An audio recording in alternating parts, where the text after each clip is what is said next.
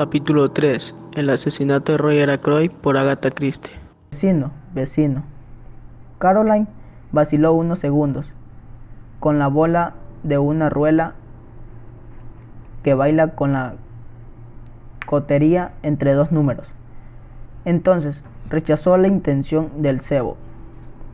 Le dije a Mr. Ackroyd que Ralph se aloja en el Terek Board. Caroline, no piensas nunca en que puedes hacer mucho daño con esta costumbre de repetirlo todo indiscriminadamente. Pamplinas. Es precioso que la gente se entere. Considero mi deber avisarles. A Mr. Ackroyd se mostró muy agradecido. Sigue, sigue. Creo que fue directamente al Tere Board, pero si no lo hizo, no encuentro a Ralph. ¿No? No, porque cuando yo regresaba por el bosque, por el bosque, Caroline tuvo la desgracia de sonrojarse. El día era tan hermoso. Decidí dar un paseo. El bosque estaba precioso. Época del año, con esos tines otoñales. Casi todo su tiempo con una muchacha u otra. Pero me extrañó que escogiera Kings Abog y no en vez de Alegre Metropoli. Para entregarse a ese gozoso pasatiempo. Con una de las camareras. No es lo más interesante. Salió para encontrarse con ella. No sé quién era. Cuán amargo para Caroline tener que confesar semejante cosa. Pero lo adivino, continuó mi infatigable hermana. Esperé pacientemente a que se explicara. Su prima, Flora Ackloy, exclamé sorprendido. Flora Ackloy no es, desde luego, pariente ni de cerca ni de lejos de Ralph Patton, pero se ha considerado durante tantos años a Ralph como hijo de Ackroyd, que el parentesco se impone por sí solo. Flora Ackroyd, asintió mi hermana. ¿Por qué no fue a Fernley Park si deseaba verla? Noviago secreto, dijo Caroline con fruición. El viejo Ackroyd no quiere saber nada de eso y tiene que verse a escondidas. Veía yo muchos puntos oscuros en la teoría de Caroline, pero me abstuve de indicárselos. Una inocente observación respecto a nuestro vuelo vecino cambió el curso de la conversación. La casa contigua a la nuestra, de Larchet, ha sido alquilada últimamente por un forastero. Con gran contrariedad de Caroline no ha podido enterarse de nada que le concierna aparte del hecho de que se trata de un extranjero. Sus confidentes han fracasado en toda la línea.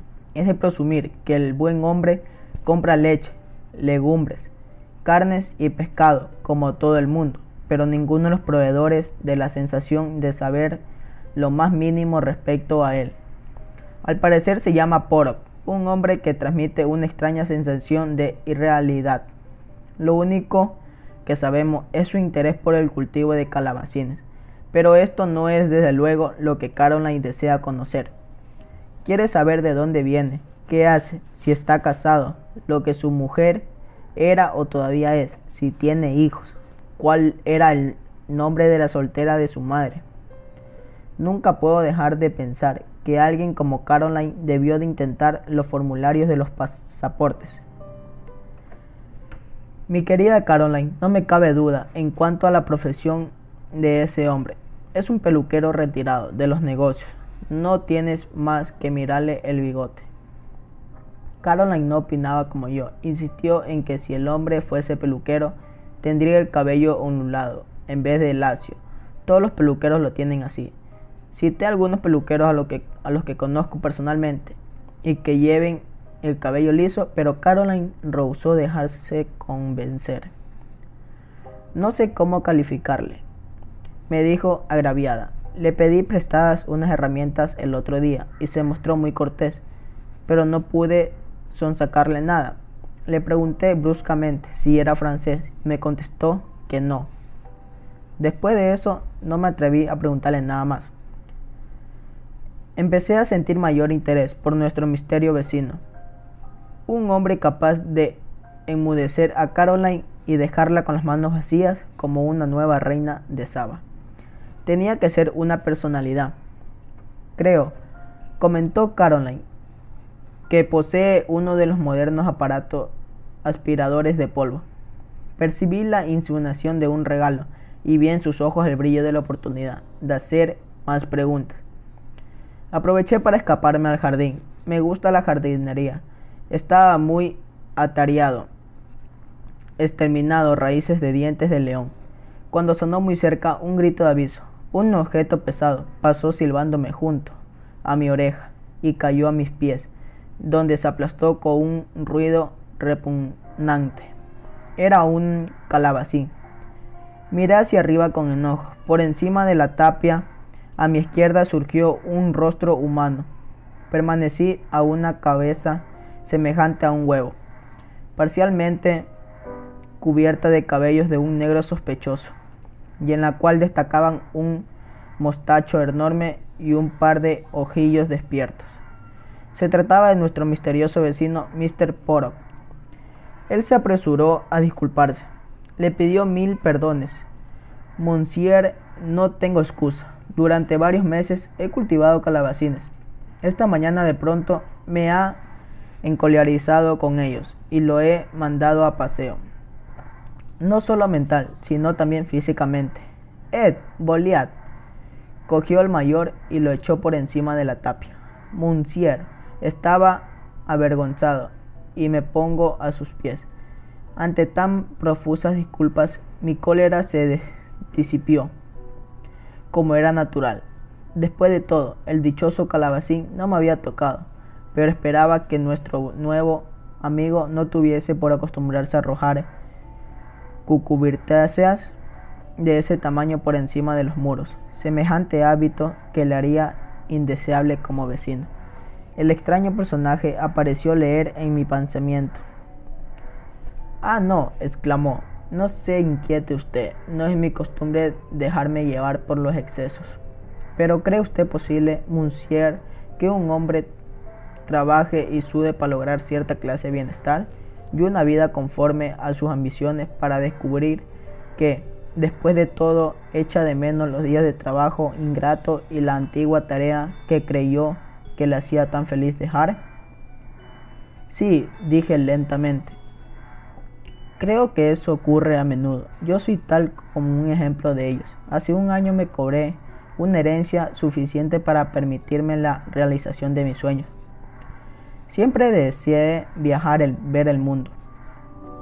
Pues bien, de eso hace un año, tal como le digo, y continúo aquí. Son las cadenas del ámbito, afirmó mi vecino. Trabajamos para alcanzar un objetivo y una vez conseguido este descubrimos que lo echamos de menos es el trabajo diario. Créeme, Monsieur, mi trabajo era interesante, el más interesante del mundo. ¿Sí? dije para animarle. Por un momento me sentí movido por las mismas curiosidades de Caroline. El estudio de la naturaleza humana, Monsieur. Ah, ah, contesté amablemente. No me cabía duda de que era el peluquero jubilado. ¿Quién conoce mejor un peluquero los secretos de la naturaleza humana? También tenía un amigo, un amigo que durante muchos años no se alejó de mi lado, a pesar de que algunas veces hacía gala de invencibilidad que daba miedo. Me era muy querido. Fíjese que he hecho de menos hasta su estupidez, su naivete, su honradez, el placer que disfrutaba sorprendiéndole con mis dotes superiores, todo lo que eso le he hecho de menos, más de lo que puedo decirle. ¿Murió? preguntó con interés. No, vive y prospera, pero al otro lado del mundo. Se encuentra actualmente en Argentina. ¿En Argentina? dije con envidia. Siempre ha sido mi deseo ir a América del Sur. Levante la vista y compruebe que Mr. Porok me miraba con simpatía. Parecía un tipo comprensivo. ¿Irá usted allí? preguntó. Sacudí la cabeza mientras suspiraba. Poder haber ido hace un año, pero fui un loco y lo que un loco ambicioso arriesgué lo tan gile por una sombra. Comprendo, especuló usted. Asentí tristemente, pero a pesar mío me sentía secretamente satisfecho. Aquel hombre ridículo se mostraba tan solemne. ¿No sería que los petróleos porcupine? preguntó de pronto. Le miré con asombro. Pensé que ellos, pero cabe optando por una mina de oro en Australia Occidental. Mi vecino me miraba con una extraña expresión de que no lo lograba definir. Es el destino, dijo finalmente. ¿A qué se refiere?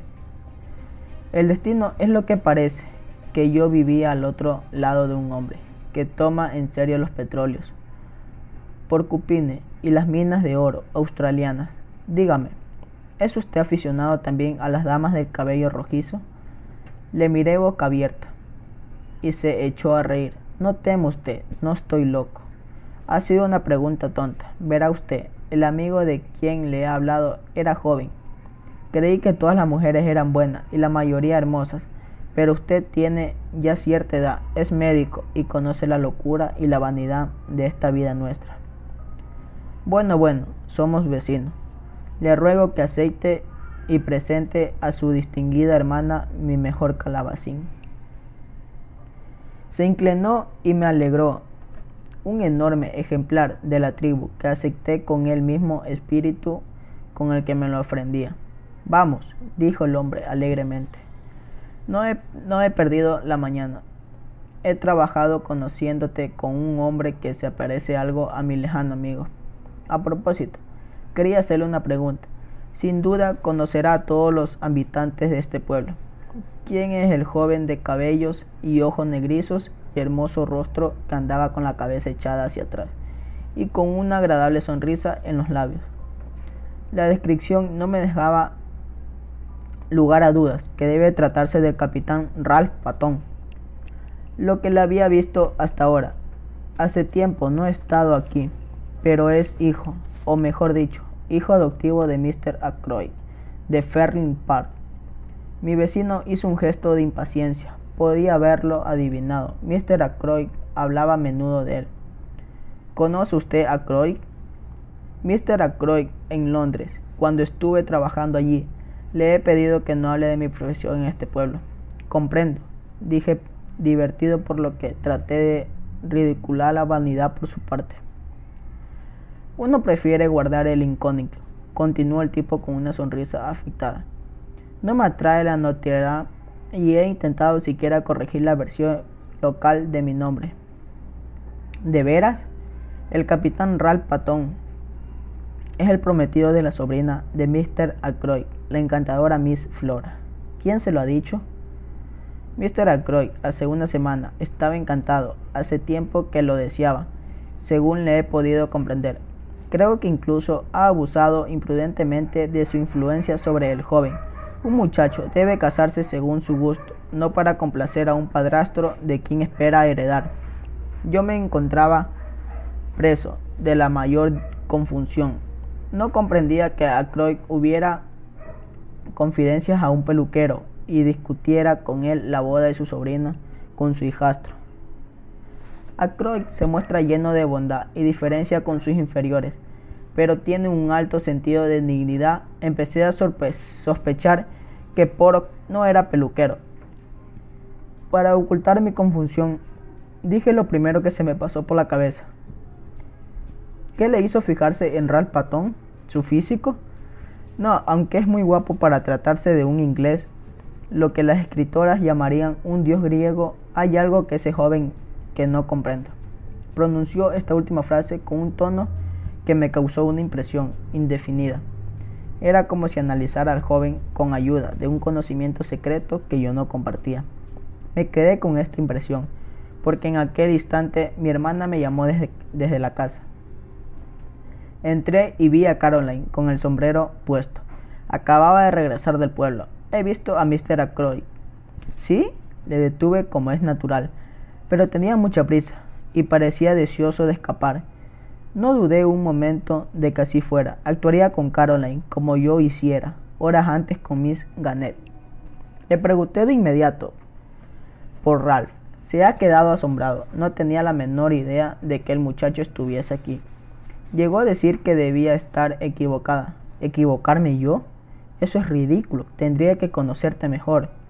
Después me dijo que Ralph y Flora están comprometidos.